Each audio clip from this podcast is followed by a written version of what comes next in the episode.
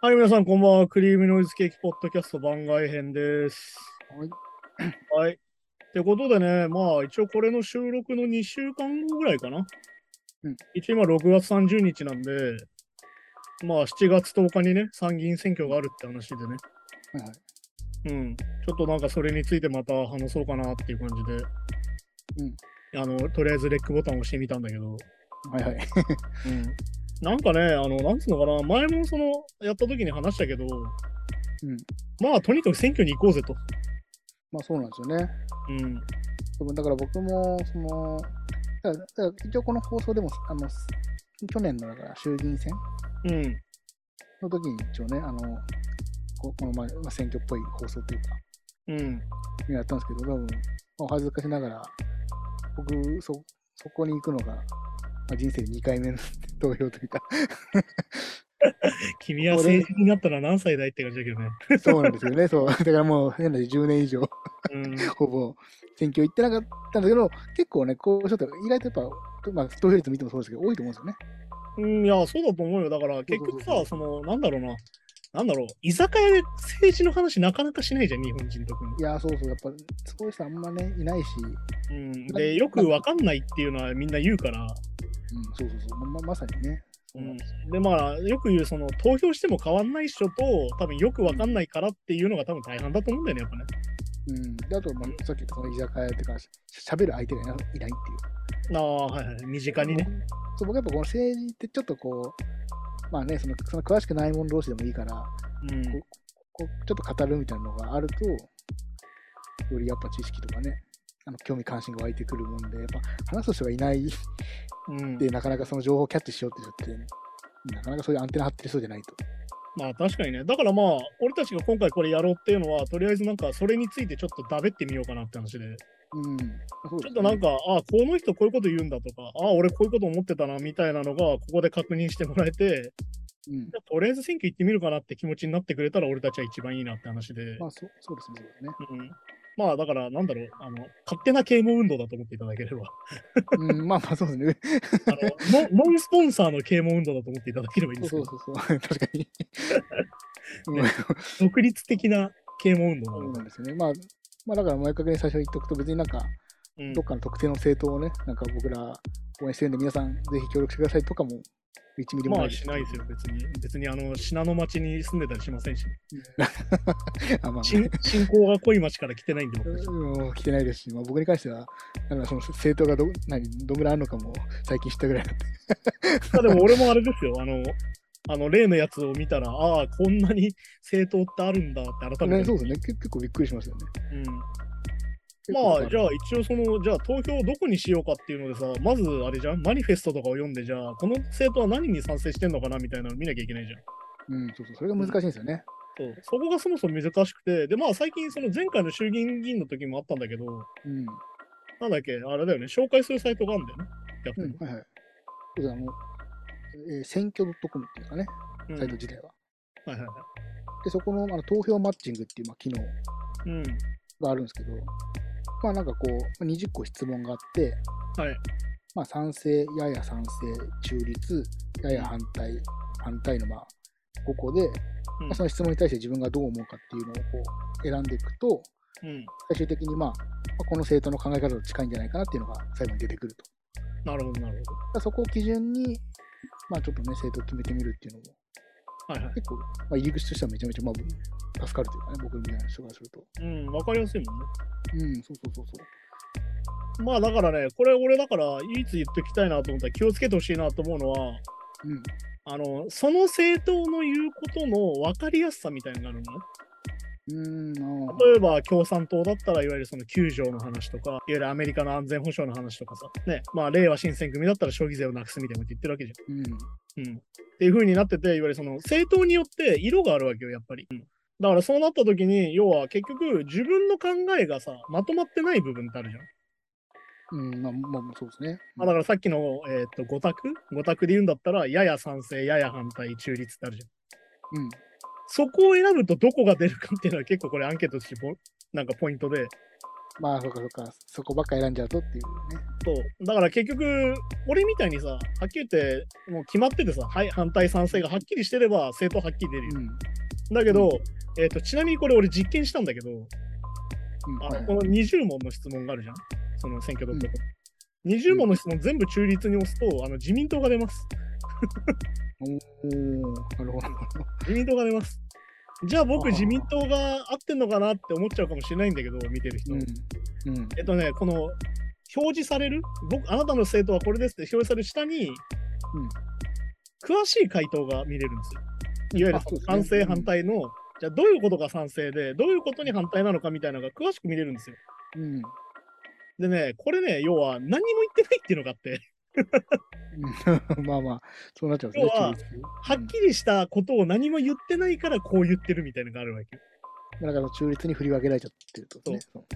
だからやや賛成だったりやや反対にいっぱいあるみたいな話になってて、うん。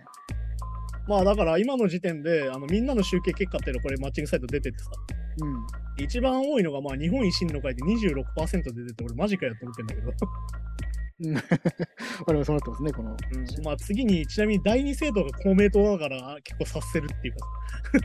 うん。これをやってる人たちのなんか層を察せるんだけど。なあ、まあそうか、確かに。要はやや賛成とかやや反対の人たちは逆に言うとそういうところが出やすいってことなんだよね。日本維新の会だったり、さっき言った中立だったり自民党だったり出やすいんだけど。うん。でも実はこの人たちの明確な罰をつけてたりすることも実はあるわけようん。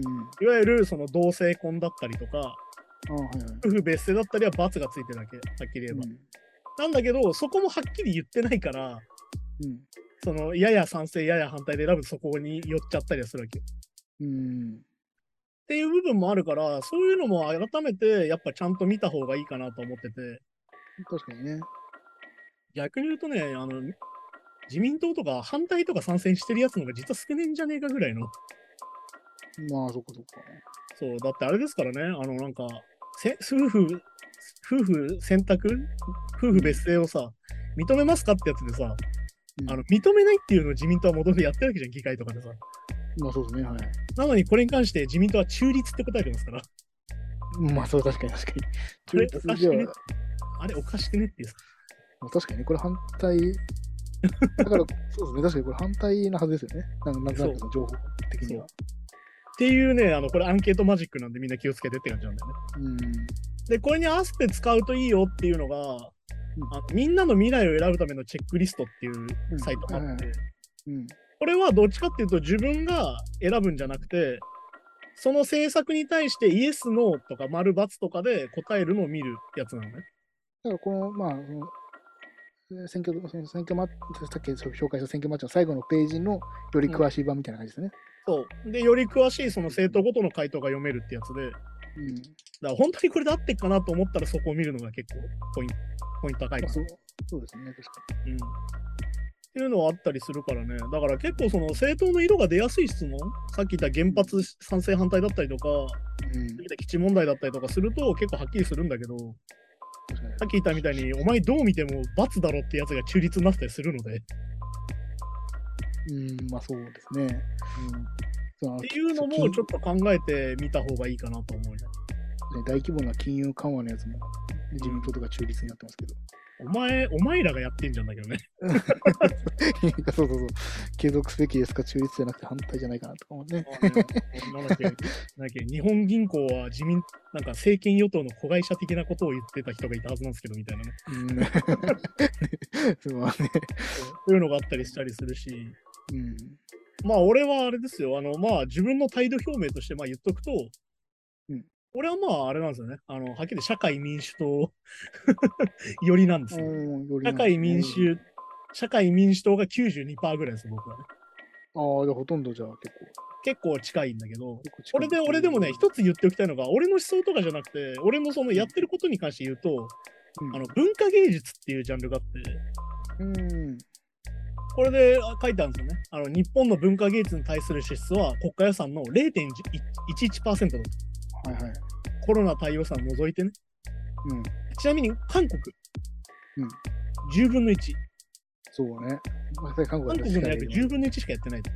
うん。で、さらにドイツやフランスと比べると圧倒的に低いんだと、割合がこれ。っね、なってますね、確かてなった時に、増やしてくれますかっていう質問があるんだよ。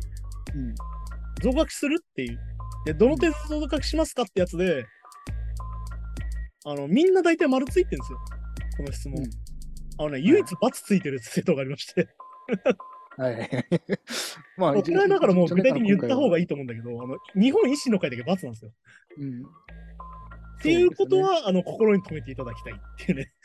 うんまあ一応なんかその理由を見るとね、一応その若若いあの芸術家の促進してとか、なんかこう、いいいい感じのことが書いてあるっちゃ 書いてあるけど、ああ、だからあれなんだよね。日本の維新の会に関しては、あの、部落、文楽のイメージの補助金を切ったりしてんだよね、大阪の時にね。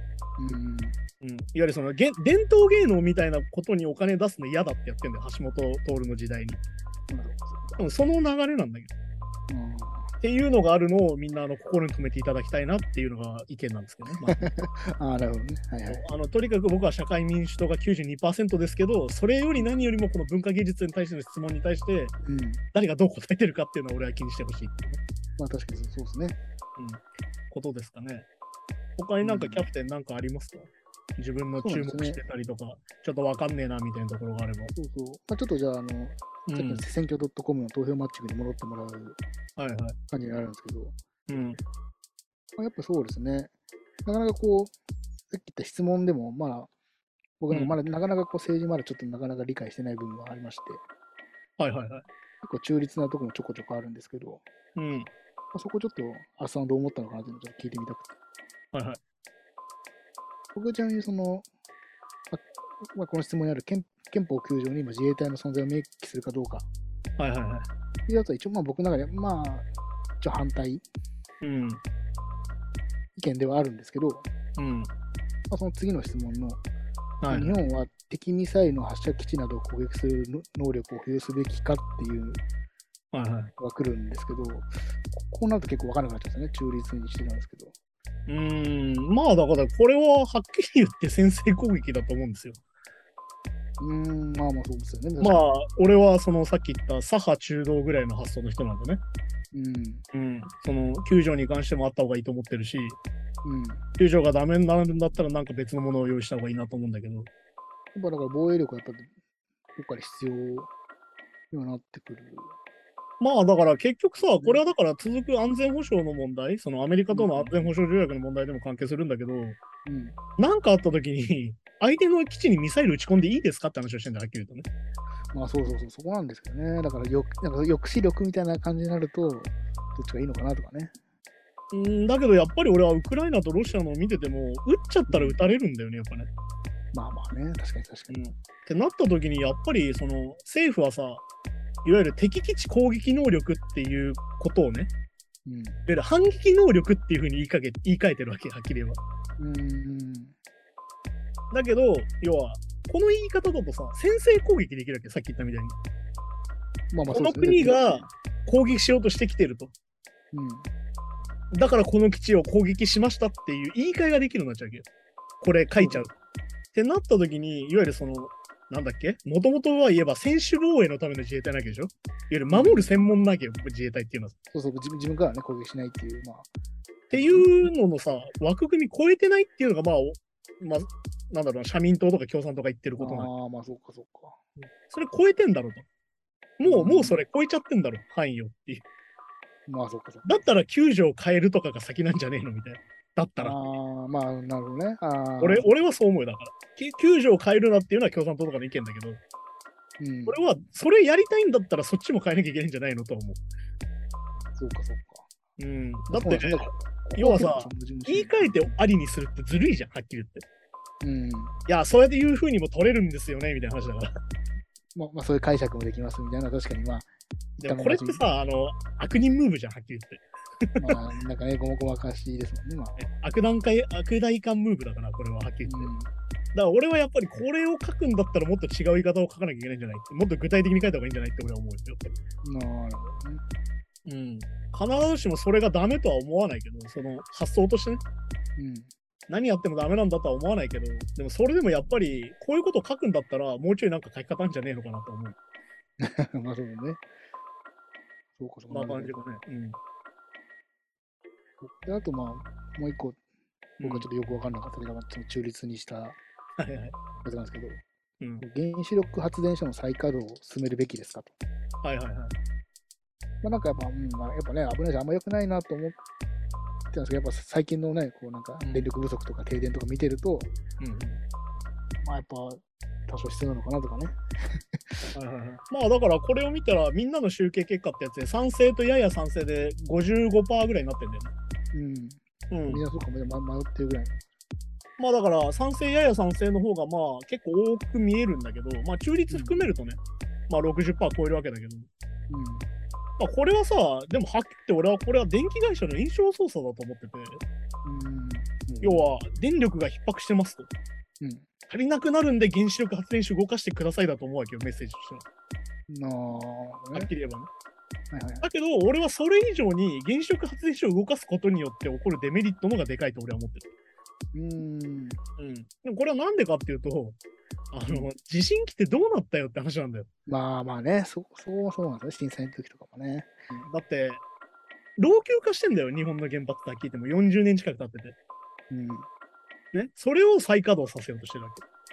確かに確かうん。だから結局さ、脱原発っていうのはどういうことかっていうと、に。なんかあった時どうすんのなんだよ、やっぱり。まあね、確かにさだからこれあの公共事業の継続とか再エネへの移行とかも全部重なってくるんだけど、うん。要はね、ロシアとウクライナのやつ見ててもさ、原子力発電所抑えられちゃったらやばいわけよ。まあまあそうね。てか、てかき結構、あの、しょっぱな、襲われますもんね。だって日本なんて海沿いにあるわけよ。まあ確かに狙われやすいとお前、それこそミサイル撃たれたらどうすんねんって話だよね。うん、まあね。この辺りは一切進めなくなりますよ、ちなみに。撃たれたら。そ避難すりゃいいってもんでもないですしね。ないからね。で、しかも津波が来るわけでしょ。てかさ、そもそもなんだよね。そもそもあの地震が多い国に原発ダメなんだよ。まあそうか、土地的に向いてないのか。そう地理的に向いてないわけ、はっきり言えば。だって地震が起きてさ、津波が来ちゃったらアウトなわけじゃん、今回みたいな。ねうん福島がああなったみたいになってるわけだから。ってことはさ、いろんな地方で地震が起きる可能性があるわけでしょ？私、まあ、これからね、なねな首都直下型とか南海トラねフと、か。南海トラフとか言われてるわけじゃん。うん。なった時にさ、いや、どうすんのって話でそうかそれバンバン増やしてる時タイミングで来ちゃったらもうね、最悪です。アウアウトじゃん。うど動かしてる時に来ちゃったらアウトじゃん。って話だと思うわけ、俺は。これそこにエネルギー依存しちゃうのもそうか、そう動かなくなった時に。いや、そうだよ。だから結局さ、あ原子力発電所はなくせないんだよ、一回作ったら。ーうん。要は再処理とか、いわゆる廃棄にあれだけ時間かかって大変なわけよ。だだ今もなんか稼働してないとこも一応その冷却で稼働はしてるらしいですもんね。ってことはさ、じゃあやめましょう、なくそうってなった時、なくすの大変なわけよ。ああ、まあそうか。なのにまた立ててまた稼働すんのみたいな話だから。うん。それはやっぱ考えた方がいいんじゃないですかねって。そういうことはエネルギー作るのは一番早いんでしょうね。原まあ、発一応ね、だからその温室効果ガスとか、カーボンニュートラル、だからその自民党が賛成しているところに、うんの意見を言うと、カーボンニュートラルとか温室効果ガス削減とか言ってんだったら原発いいんじゃないですかみたいな話をしてるわけ、自民党は。うん。だけど俺的にはどっちかというと安全性の方に俺は、なんだろうな、気になるというか、まあ、安全性の方がやばくないっていうふうに俺は思うわけ。なるほど。うん。だから結局やっぱさ、その、避難計画があってさ、まだ住めてない人がいるわけじゃん、全然。ど。まあそうですね。まだ、まだ仮設住宅の人もね。それがもう10年経ってるわけよ。10年近く経ってるわけよ。うん。でもこうなってんだから、やっぱ原子力エネルギーには依存しない方が俺はいいと思うんだよ。まあ、確かに、まあ、作業員とかもね、大変ですし。うん。だから結局さ、その新産業、いわゆるその再エネ的なのに、舵を切れないのもやっぱり既得権益なんだよ、これは。うん。だって自民党がもともとそこの業界団体と繋がってんだもん。まあそうかそうか。って思うわけ、俺は。だからダメなんじゃないかなと思うし、てか要はそこに関してさ、やっぱり俺はどっちかというと安全性の方に全く信用が置けないので、うん。うん、俺はやっぱ反対かなって感じかな、これに関しては。ああ、なるほど。うん。そういう感じなんですね。うん。であともう一個、はい。これだけ中立のがあるんですけど、うん。まあ、まあ、ちらっと出てきましたけど、2050年のカーボンニュートラル実現に向けて炭素税を導入すべきですか？っていう、まあ、やつ僕が一応中立にしちゃったんですけど、はいはいはい。これもね、ちょっと難しいとかよくわわかんなすぎて、まあだかまあら結局ね、その、えっ、と、炭素税っていうのはさ、いわゆる環境破壊とか資源の枯渇に対処するってやつじゃん。まあ、要は、あの、あれですね、電気自動車にしましょうとかも、その流れですよね。そう、だから要は環境破壊につながる、その、その、なんだろう、火力発電とか、うん。いわゆる炭素を使うものうん。っを使うときに税金を取りますよってやつ。ていうやつか。うん。まあだから、環境税だよね。そういうことか。で、要は CO2 の排出を抑える手段だと。このた脱炭素税、た炭素税ってやつね。うん。っていう時に、まあ有効ではあるんじゃねえかなと思ったりするわけ。うん。うん、まあまあ、そうですよね。うん。だから結局要は、そこをどう切っていくかで、うん。なんだろうな、要は、これもさ、自民党は今やってるに関して、これ中立って言ってんだけど、うん。まあ結局、その、その成長の抑止と、成長促進と排出規制うん。っていうのはあるけど、要は、なんだろうな。さっき言った電気量増やすんだったらやらなきゃいけないし、だけど、うん、環境のことを考えて減らさなきゃいけないって話じゃないけど。まあ、そうそうそうね、そうなんですよね。ってなった時にどうすんのかなっていう、いわゆる脱炭素っていうのにどうシフトするべきかみたいな話で。まあいわゆるなんかそのクリーンエネルギーっていうんですか？うん。ああいうのが明確に、まあ今んとこあんまないじゃないですか。まああるのかな？発電とかってありましたっけ？ん風力とか。そのその風力とかそういうやつじゃないのか、これ。そうかそうか。うん。でもまあ、でもまあその、ま、賄えるほどはまだないわけだもんね。まあだからそこの規模がまだ事業がでかくないからそうかそうね。そこをね、増やしていけるのかどうかっていうことか。うん。まあだから結局だからその気候危機みたいなのがあってるじゃん。だから今6月でこんなことになってるじゃん。っまあまあまあ、そうですね。はいてことはさ、このまま生活してたらもっとひどくなるわけよ。まあ確かにね、そうかそうか。だって俺がさ、この6月の30度とかに何に嫌になるかっていうとさ、これ未来永劫これより涼しくなることないってことだよ、ほぼ。まあまあ、確かにね。そうかそうか。って考えたら嫌になっちゃうじゃん。まあ確かに。これ以上暑くなるだけなんだよ、多分。うーん。って考えたらなんか対処しなきゃなって思うじまあそうですね。ゃん。うん。って時になんか俺はじゃあ炭素税とか入れて、そのなんだろうな、税金取った方がいいんじゃないのと思うわけ、その業界からね。うんそうまあ、そういえば、そうか、その、炭素使わずに作る促進にもなる。にはつながると思う。だから脱炭素を目指すために税金かけろって話をこれしてるから。うん。うん。っていうふうには俺は思うけどね。なるほど。はい。そういう感じか。まあ、あとまあ中立はないんですけど、意見的に。一応これまあ僕は賛成を選んだんですけど、はい。まあ、選択的夫婦別姓を認めるべきですかって。うん。一応これまあ賛成を選んだんですけど、はい。逆にまあは反対の意見なんかいろいろ見たんですけど、はいはい。それがあんまよくわかんない。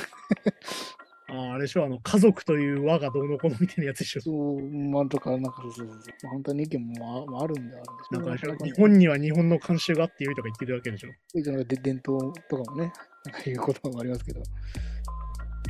いや、本当にあれですよ。はっきり言って家父長制なんてクソなんで、うん、まあ名前を揃える必要にかどこにあるのかって話なんだよね。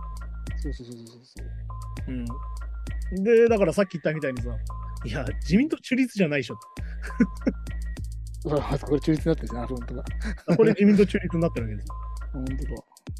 で、結局名前っていうのはまあさ、言うたら自分のさ、人格の一部にもなるわけじゃん。名前っていうのはさ、結局。まあそうですね。まあ、親にもらった頭とかね金、名前とかいろいろあるけどさ。うん。いや、さ、結局さ、家族のあり方っていうのが多様になるってことは、さっき言った名前が別でも家族なわけよ。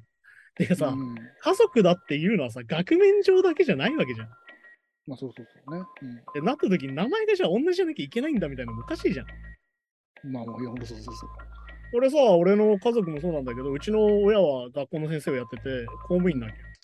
はいはい公務員の時に結婚したせいで免許とかを全部書き換えなきゃいけないけど、書類は。ああ、そうですよね。うん。そういう手間はめちゃくちゃあるわけよ。確かに確かに。その手間いらなくないなんだよ。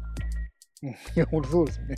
で、名前、てか、これさ、だから、これ結構勘違いしてるとかいいんだけど、うん、夫婦別姓にしなきゃいけないと思ってんじゃん。そうだ、選択的ですからね。これそう。選べるんだよ。だから、うん同じになりたい人は選べばいい。いや、そうそう。でもまさにそれなんですよ。だから、その、その、まあじまあ、一緒に住んだき禁止とかだったら、また反対意見があるの分かるんですけど、うん別に伝統、伝統っていうのは伝統を守りたかったら、ね、守ればいい。逆の話なのになんで、あの勝手にどうぞなんだよ、はっきり言えば。そうそう、本当そうそうそう。うん。ってことだからね、これもなんかおかしな話ですよ。だからこれもなんでそう反対意見があるのかなって。反対もクソもないっしょって感じだもん。そうそうそう自分自分の家はそれでいいいいわけですからね、別に。君んちはそれでいいんじゃないですかっていうね。うん、本当そうそうそう。うん。選択肢が増えるだからね。これはだからその同性婚もそうなんだけど、え、何がダメなのっていう。まあ、同性婚もね。同性婚も難しいですよ。なんか、一応憲法的にはとかなんかいう話もあるじゃないですか。いやーだからあれでしょ、婚姻法が逆に言うとヘテロセクシャル向けにしかできてないってだけでしょ。そうだからもうふ古すぎるんでしょうけど。うん。いやだからさ、結局さ、これさ、あの前の差別の話からもしたけど、いわうん。ゆるもういる人たち、さっき言った、名前を一緒にした人たちは変わらないわけ。うん。僕は旦那さんの名前になりたいと。私は奥さんの名前が欲しいみたいなのも問題ないわけじゃん。変わらないんだから。要はそのせいで制限されたりしないわけよ。まあそうですよね。だけど、夫婦別姓にしたいって人たちに関しては制限されてるわけよ。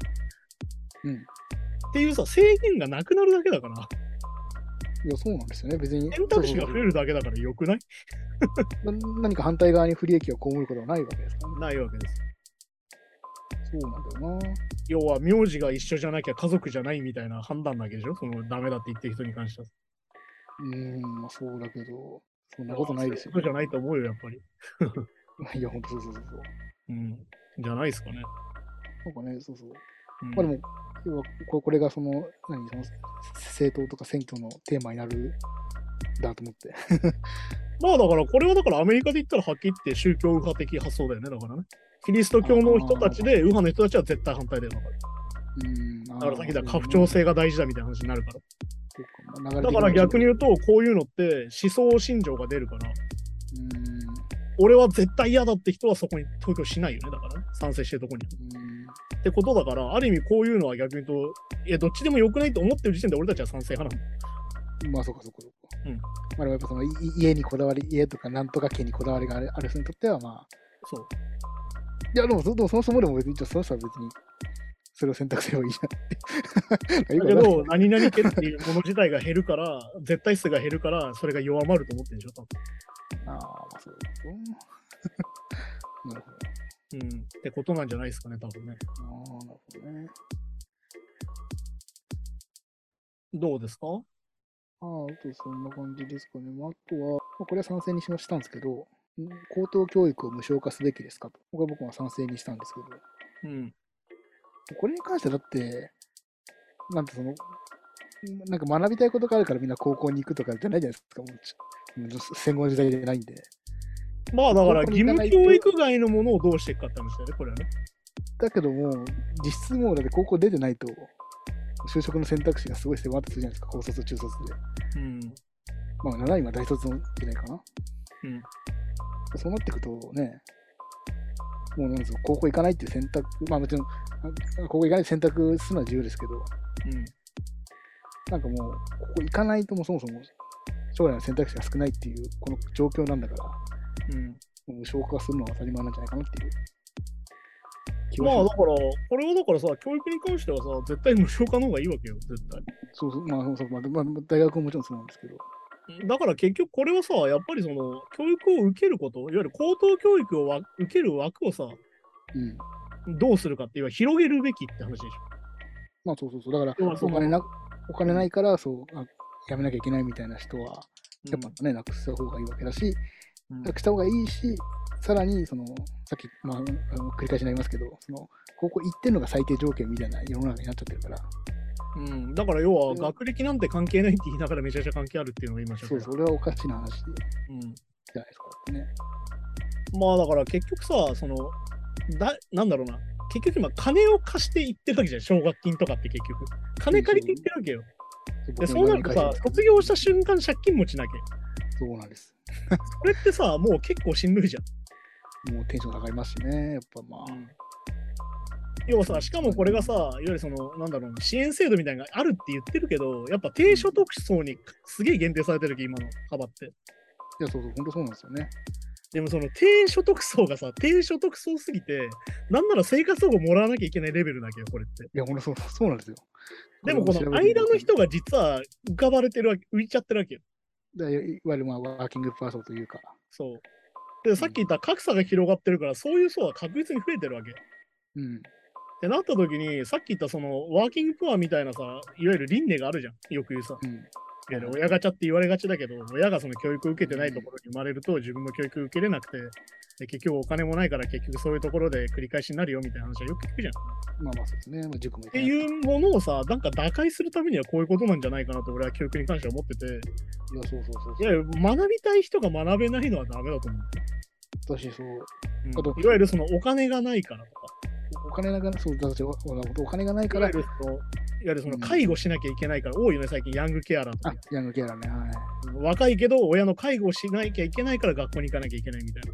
うん。でこういうのをどうやったらなくせよせるのかなとやっぱ社会保障なんだようん。ね。うん、社会保障を増やして、いわゆる高校を無償化し、ヤングケアラーの人たちは、ヤングケアラーじゃない人たち、いわゆるその介護職の人たちに任せて自分が学校に行ける状況そうそうね。を作らないと俺はいけないと思ってて、うん。じゃあ社会保障を増やすならどこに財源がってみんな言うけど、んいや、だったら金持ちに課税すればいいと思うよ、俺は。富裕層にまあ聞いて所得税を増税した方がいいよ。所得税散々下げてたんだから、今まで。うん。うんそこをなんか消費税でなんとかしましょうみたいなのは、お前今まで言ってたことおかしいだろって。まあそうなんですね。だから、ね、消費税で、ね、社会保障をカバーしますって言ってたけど、全然使われてないみたいな話なんだから。それじゃないしね。だから結局こ、うん。これ、これ、あの、このアンケートでもあるんですけど、うん。消費税を今10%から5%に引き下げるべきですか？っうん。ていうので、まあ、一応まあ僕賛成にはしてるんですけど、まはいはい。あ、これはやっぱだから、引き下げるだけだと結局ダメってことですよね。まあだから結局さ、引き下げてどうするか？ってか、要は本来ゼロだったわけじゃんみたいな話だけど、下げろって言ってきたじゃん。うん。要は結局、いろんな人たちがいて、消費税を3年間ゼロにするっていうのを提案してるのが社民党ね。うん。で令和に関してはもうずっとゼロにする。うん、できますね。いわゆる最低でも5%だっけな。うん。で、まあ消費税廃止の、いわゆる5年間で、なんだっけ、平均年収が30万増えるよみたいなのを令和が言ってんだけど、うん、それがどうかはまだわかんないね。でまあまあまあ。これが結局、物価高騰に全部つながってるんじゃねえのって話をしてるわけ。いわうん。ゆる物価も高騰してんのに消費税も上げんのみたいな。まあそうそうね。だって消費税の割合が上がれば、そうそう、その分かかっちゃうからな。そう。だから、逆に言うと、俺はだから、インフレの間だけは下げたりすりゃいいんじゃないのと思うわけよ。ああ、だからなんか、なんかまあ、確かにまあ、そ柔軟にできてもいいっちゃいいですよね。なんか、いや、だから結局さ、困るのはレジの打ち込みぐらいなわけじゃん。まあまあ、そこか。確かに。うん。で、まあ、それもさ、別に助成金出せばいいんだし、てか、レジ変えるだけだからさ。てか、今だったら大体みんなパソコンでやってるから打ち込むだけっしょって思うんだけど。まあまあね、そうそうそううん。要は、店のレジ打ちが気にするぐらいじゃん、それってう。うん。っていう感じだから、俺はだからその柔軟に考えて、その今は下げるべきなんじゃないかなと俺は思う。うん、まあそうですよね。だけど、これにだから反対してる人たちは、これによって社会保障が削られるのだみたいな言い方なわけじゃん。だかうん。ら俺一番腹立ったのは、さっきも言ってたあのモテギがさ、あの消費税下げたら社会保障の年金3%カットしますからね、へへみたいなのやってるわけじまあまあね。ゃん。ああいうことをう。言う人がいるうちは、本当に俺は自民党に一票も入れたくないんだけど。っうん。ていうさ、結局その安定財源だって言われたわけ、消費税は。まあまあ、まあ、全国民からね、取れますからね、一応。全国民取った時にあのお金持ってない人はしんどいわけよ。そうなんですよね。要はさ、安定財源でみんな平等に取ってますって言ってるけど、全然平等じゃねえよみたいな話だけど。うん。そうそうね要は金ない人は消費税気にするけど、金持ってるやつは消費税なんて計算してないんだよなって話なんだよね。まあそうなんですよね。ってなった時に、うーん、そこはその個人消費の落ち込みとかに関して言うんだったら、やっぱり税金下げた方がいいんじゃないっていう。まあそうそうそうそう。要は思うよだって物価が上がって個人消費が落ち込んでいますって言われてさ、うんじゃあどうしますかって言ったら、まあ値段下げるしかないんじゃないですかって言った時、下げるのは消費税しかなくないって話じゃん。まあそう。まあそれが一番早いですよね。ね。って俺は思うん。う。うん。だから俺は賛成してる人に入れようかなって思って。うん。僕もこれは一応賛成っていう意見なんですうん。だから、公明党とかは、だからこの消費税が社会保障の安定財源ですって言ってるわけだけど、けど。うん、まあそこそこ。だから反対してるのか。うん。細かいなっていう。うん、ま あね。どう細かいななんですかね。うん。てか、もっと取れるとこから取った方がいいんじゃないですかって俺は思うんだけどね。そうそうそうね。だから、まあ、だからさ避けるだけだと多分ダメなんでしょうけど、そう合わせてどうするかって話だから。そう合わせてどっかどっかからね、まあ、さっき法人税と所得税とかだからうん、まあだから俺は一貫して思うのは、だから社会保障とか、いわゆるその教育の無償化っていうのは、はっきり言って税金から生まれるから、うん税金は増えるよと。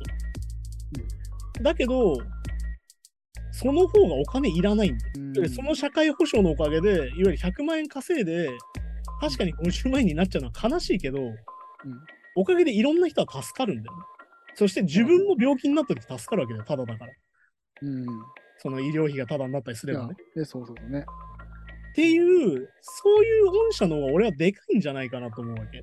うん。例えば自分が100万稼いで1万円でも税金取られたくないっていう人たちの発想より、俺は払った分だけ返ってくるもんだと思ってるわけど、社会保障っていうの。うん。まあ、まあ、まあ、巡り巡ってね。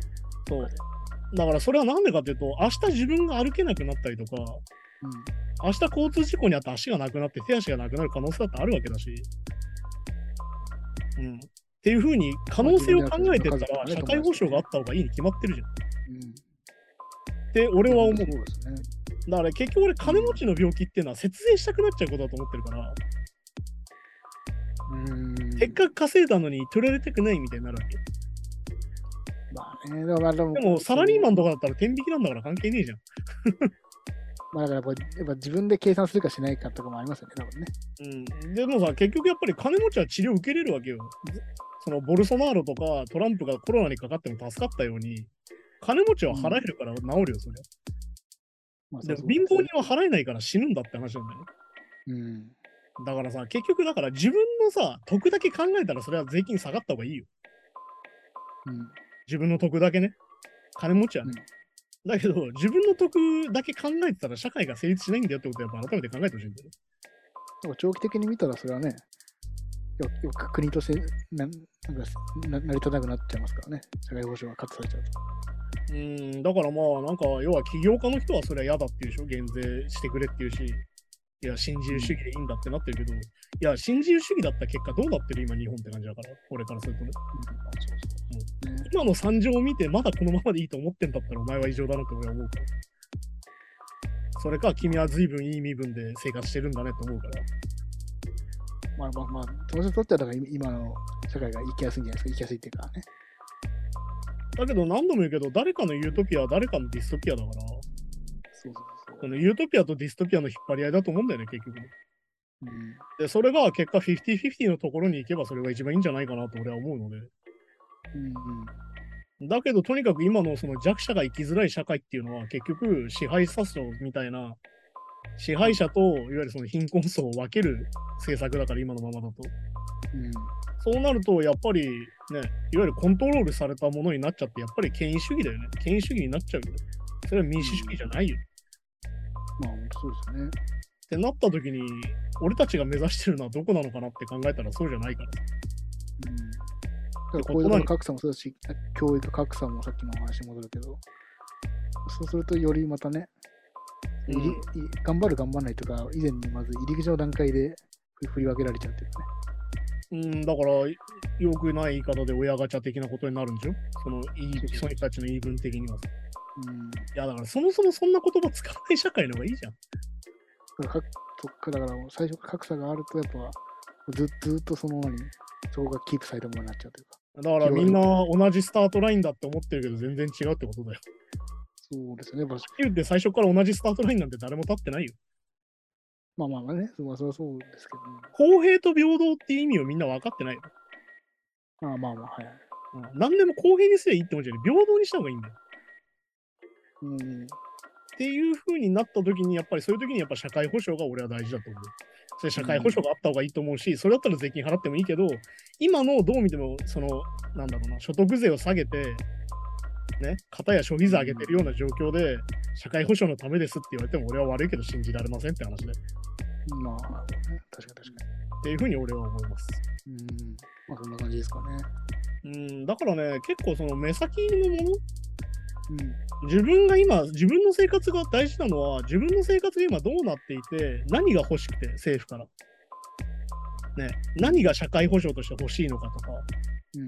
何が増税されたらしんどいのとかを考えて、投票すれば自然とそうなるはずなんだよ。まあ確かにね、そうですよね。うん。っていうふうに考えればいいから、さっき言ったこのマッチングサイトを使って、いろいろ調べるとかは非常に大事なんじゃないかなと思うし、うん。そしてやっぱりちゃんと回答を読まないと、本当に政治家の人たちの、はっきり言って、悪い喋りのうまさ、うん。は いどう見ても中立じゃねえだろうとか、うん。どう見ても賛成じゃねえし、どう見ても反対じゃないだろうっていう物言いっていうのがめちゃくちゃあるから、でもこれははっきり言って議論の上手さだったりするからさ。うんそうですね。やっぱ文章の書き方とかね、いや、まあそう言い言い方とかでもやっぱだいぶ印象が変わりますからね。そうだからそこはやっぱちゃんと読まなきゃいけないなと思うしね。ぱねでもやっぱりね、行くのが大事なんで、何度も言うけど、その民主主義国家のはずなんですよ、日本は。うん。それがなってないっていう人もいるけど、もはやね。うん。だけどやっぱりこうやって選挙に行くことによって、少しはマシになる可能性があるので、まあそうですね。うん。で逆に言うと、行かないとどんどん悪くなるよ。うん、まあまあ、だって、まあ、いい今今まで行く人って考えたら、やっぱね、そういう、まあまあ、まあ、政政今の政治にがいいよって人の方が投票率が高いわけじゃないですか。そう居。心地がいいよっていう人の方がね。だからそうなっちゃった時にさ、やっぱり良くないじゃん。うん。いやー、これはまともじゃねえよなってやっぱ思うから、うん。そうなった時にどうしていくかっていうのをやっぱり考えるべきなんじゃないかなってやっぱ俺は思うんだよね。だから前、あいさんも言ってたけど、こう、あ、結構やべえなって、お今のうん権力持ってる人に思わせないとなかなか変わらないですよね。うーん、だと思うよ、やっぱり。やっぱり、うんなんだろうな、ケツに火をつけさせないとさ、あ結構反対意見あるんだって。思わせないと。うん。だからやっぱり投票率が下がると何が良くないかっていうと、組織票が効果が出てくると。そうそうそう。そうすると、その組織票のある企業とか団体とか宗教にお金が流れると。うん。で、投票しない人たちには一切利がない感じになる。うん、まあ、逆にまあ向こうからしたら都合がいいですもんね。っていう風になっちゃうから、うんあそこでやっぱりなんだろうな、いや、まあ絶望はするよ。俺毎回思うよ。俺二十歳から毎回一回も休まず東京に行ってるけど、のどんどんひどくなるなと思うわけ、やっぱり。ああ。だけど、だからってこの選挙が不正だとかは思わないわけよ。うん。ね、この選挙は不正なんだってすぐ言う人いるけどさ、まあまあまあね。そうじゃないわけ、やっぱりそこはね。だって投票率出てるしね。まあまあそうそうそうん。で、まあそこでやっぱ思うのは、その投票に行かない人たちにどう働きかけるかだと思うのよ、結局ね。う。うん。で、やっぱりその、なんだろうな、投票に行かないやつはバカだとか、簡単に言う人もいるけど、うん。じゃあなんで行かないのかっていうのを俺たちも考えなきゃいけないってことなんだよね、行く側が。うんなるほど。要は、なんで期待が持てないのか、なんで投票する気がしないのかってところなんだよ。うん。っていうふうに考えたときに、やっぱりそこを考えて行動しなきゃいけないし、発言した方がいいんじゃないかなと思うから、やっぱりその、なんだ、日本ってさ、有名人が本当に投票行こうとか言わないじゃん、なかなか。最近またキャンペーンやってるけど、ちょっとさ。まあ、キャンペーン期間中は言いますけどね。で、常日頃から言わないじゃん、政治思想の話とかさ。社会をこうした方がいいんじゃないかとか言わないじゃん。うん、まあ言だわない結局やっぱメディアの役割としてめちゃくちゃやっぱ弱いと思うんだよね、そこはね。うん、なだって。さ、そもそも俺たちがこんな放送しなくたってさ、テレビで連日こういうことをやってくれれば別に決まるわけじうん、まあ確かに。てかまあ、なんならこういう話をね、さっきまあ、ちょっと前半でも話した居酒屋とかで。喋れるぐらいになったら、まあ、一番あれなんですかね。ね、問題ないわけだからさ。じゃあ、ここからねしようかなって思うわけだから。まあ、そこで喧嘩しちゃうから、みんなやんなきゃ方がいいと思うわけでしょ。まあそうか。うん。まあでもその、確かにさっきの投票前、はいまあ、行かないやつがダメなんだみたいな、うん。あの意見とか。だからそれは本当に僕もそのそれ言ってなかった側なんで、うん。それは、まあ、まあ、あさんと喋ってて、いや、まあ、こんなのも知らねえのかとか、投票行ってねえのか、まあ、ダメだな、みたいなうん感じで多分言われてたら、まあ、そのまあ、まあ、反発しないにしても、ああ、まあ、別に、まあ、あんま興味ないんですよね、すいませんで、終わってたと思うんですけど、うん。たまたま、まあ、あさん、こう、なんだろう、まあ、まあ、お教えるの好きっていうのもあるかもしれないですけど、だから こう、いや、あの、こう、こうで選挙行くんだったら、あこういうの調べた方がいいよとか、うん。あ一応これってこういう意味だよとか、結構だこういうなんかお教えてくれるスタンスの人が周りにいっぱいいると、あ、なんか、なんかちょっと興味持ってみようかなというか、増える気もするんですよ。なんか、なんかそこに見えない分断もなんか生まれてきして。あどだから結局、その、なんだろうな、ブラジルとかのとこもそうなんだけど、いわゆる反知性主義的な、いわゆるその、インテリ層ムカつくみたいなのもやっぱそれの延長なんだよね。さっき言ったその、投票行かねえやつバカだなみたいなことを言う人への反発だと思うんだよね。うん、うん。じゃあな、じゃあ行かねえよってなっちゃう感じ。そうそう別に興味ねえよってなそう。そういう気持ちもなんかわかるんですよ、僕はね。だけど、やっぱりその、そこはさ、自分の生活と直結してるって意識がやっぱり少ないからだから、うん。うん、で、やっぱり考えたときに、なんで僕この時給で働いてるんだろうとか、なんで僕この賃金で働いてるんだろうとか、ねうんなんで僕たち同じ名字にしなきゃいけないんだろうとかさ、なんで僕たち男同士で結婚できないんだろうとか考えたらさ、そうそうそうそう。本当はね。これは政治が関わってるわけですよ。うん。その国の生活っていうのは基本的に政治が決めてるわけだから、うん。そこと関係ないっていうので生活できてる人っていうのは、相当な支配層か相当な富裕層ですよ、やっぱり。うん。って考えたときに、そうじゃない場合は、基本的に国が決めたルールの中で生きるしかないので、まあそうそうそう。まあね。うん、って考えたら、やっぱりそういうもんだから、そこでやっぱり考えるしかないんじゃないかなって、俺は思うからね。そうそうそう。だからやっぱできるだけ行ける人は行ってほしいし、行かない人はなんで行かないのって話を聞きたいわけだから。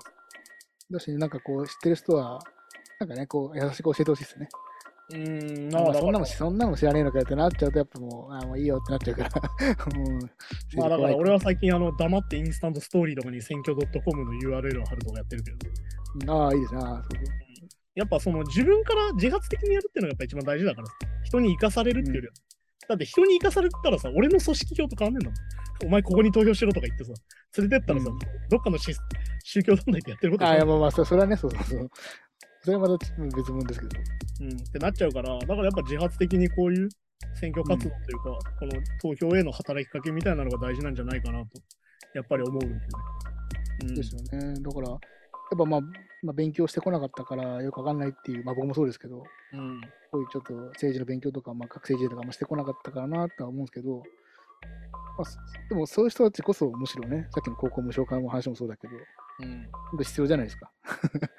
まあだから何でもそうだけど、遅いことはないから。そうそうそうそう。ちょっとずつでもいいんで。うん今始めたらいいよ。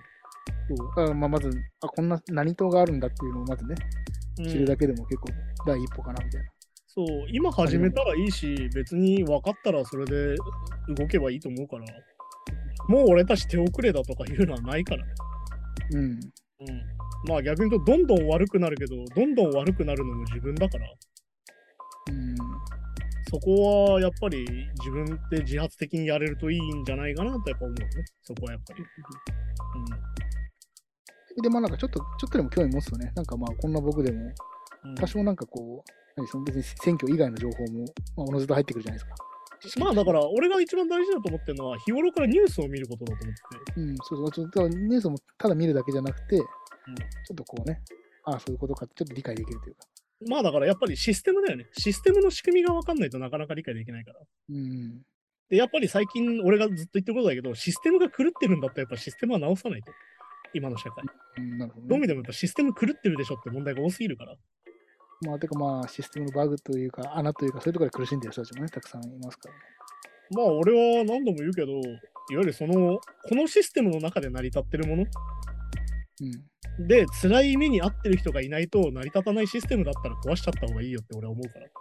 うん、まあ、高野さんもね。はっきり言えば。今のシステムで苦しんでる人がいて、ね、生活ができないとか、なんかもう死ぬほど働かないと生きれないみたいな人たちがいるんだったら、こんなシステムぶっ壊れちまえばいいよと俺は思ってるから、うん。やっぱそこに含めてやっぱりシステムについて考えなきゃいけないから、やっぱりそのニュースを見たりとか、新聞を読んだりとかも大事なのは、やっぱりそのシステムを知るってことだよね。だからさっき言ったさ、その社会保障に対して税金が必要だよっていうのもさ、でもなかなか考えないわけよ。まあ、そうですね。単純になんか減税したらラッキーみたいな。5000円税金取られなかったって思ってるけど、そう思いがちですね、やっぱね。その代わり病院行った時に、うわ、病院高っけみたいな。1万も取られんのかよみたいなのは実はそこトレードオフですよって話だから。うん、そうですよね。うん。っていうのはやっぱ考えなきゃいけないんじゃないかな。まあ、ていうか、まあ、事実だって僕も、あのまあ、去年コロナウイルスかかって、うん。まあ、保健所連絡したんですけど、やっぱなかなかもう保健所も連絡、まあまあ、当然、当然忙しくてね、人人手不足で、まあ、あれもまあ、よくよく、まあ、その時知らなかったんですけど、後々ね、こういろいろ調べてみたら、まあ、その前の年とか前も、その前の年ぐらいに、まあ、人員カカットしたりとか、そういうのをしてたわけですよねそういうところやっぱ出てくるわけですよね。そう、だからいざという時に動くために保証っていうのはあるわけよ。うん。それはそう、あの原発の話と一緒ですよ。何かあった時どうするのなんだよ。うん。何かあった時に保証が必要なんですよっていう。そうそうそうそそういうのをやっぱ考えた方がいいんじゃないかなと俺は思うから、社会保障優遇派です、僕は。う。うん。まあそうなんだ。社会保障が手厚い国の方が僕は行きやすいですって感じ。確かにそうですよね。やっぱ、まあ、特にまあ最近アメリカのね、あの個人的にドキュメンタリー映画とか、まあ、ムービーコーナーでもやってますけど、ああいうの見てると本当に、ね、やっぱ社会保障ないと結構厳しいですよね。やっぱアメリカのあの、やっぱアメリカンドリームって言葉ははっきり言ってあれは博打の上に成り立ってるからさ。まあ一人勝ちみたいなもんですから、言ったらね。あの、かっこ保証しないよだから。うん。かっこお前失敗してもダメねみたいな。まあそうですね。はいだって普通に考えてそうじゃん。なんであんなに成功してたミュージシャンがさ、うん。年を取って癌になったらみんなから募金を募らないといけないぐらい治療が受けれないのかって話じゃん。ね、うん。チャリティーだっつってみんなライブやるけどさ、あれって結局医療費が高すぎて払えないんだよ。っていうことですよね。結構売れてるバンドのメンバーでもそうなんだよ。そうそう。でも日本だったら普通に簡単に受けれる手術ですよ。内容的にもね、別に。そう。日本だったら簡単に受けれるんだよ。考えた時にやっぱり社会保障大事だよなと思うんだよ。うん。ねそうですよね。いいよ。今まで君たちがどんなに健康で、どんなに怪我一つせず、病気せず、生きてたとしても、君の家族とか、君の大切な人に何かあった時に、ね、例えば指2本落ちてさ、ね、チェーンソーで指2本落ちちゃってさ、うん。片方100万円ですと。1本100万円です。200万かかりますって言われるのと、ね、2本とも直して2、3万で済むって考えたらさ、どっちがいいかよ。まあそうね。そうなんですよね。ね。だから100万しかないんで1本だけでいいですって社会嫌でしょ。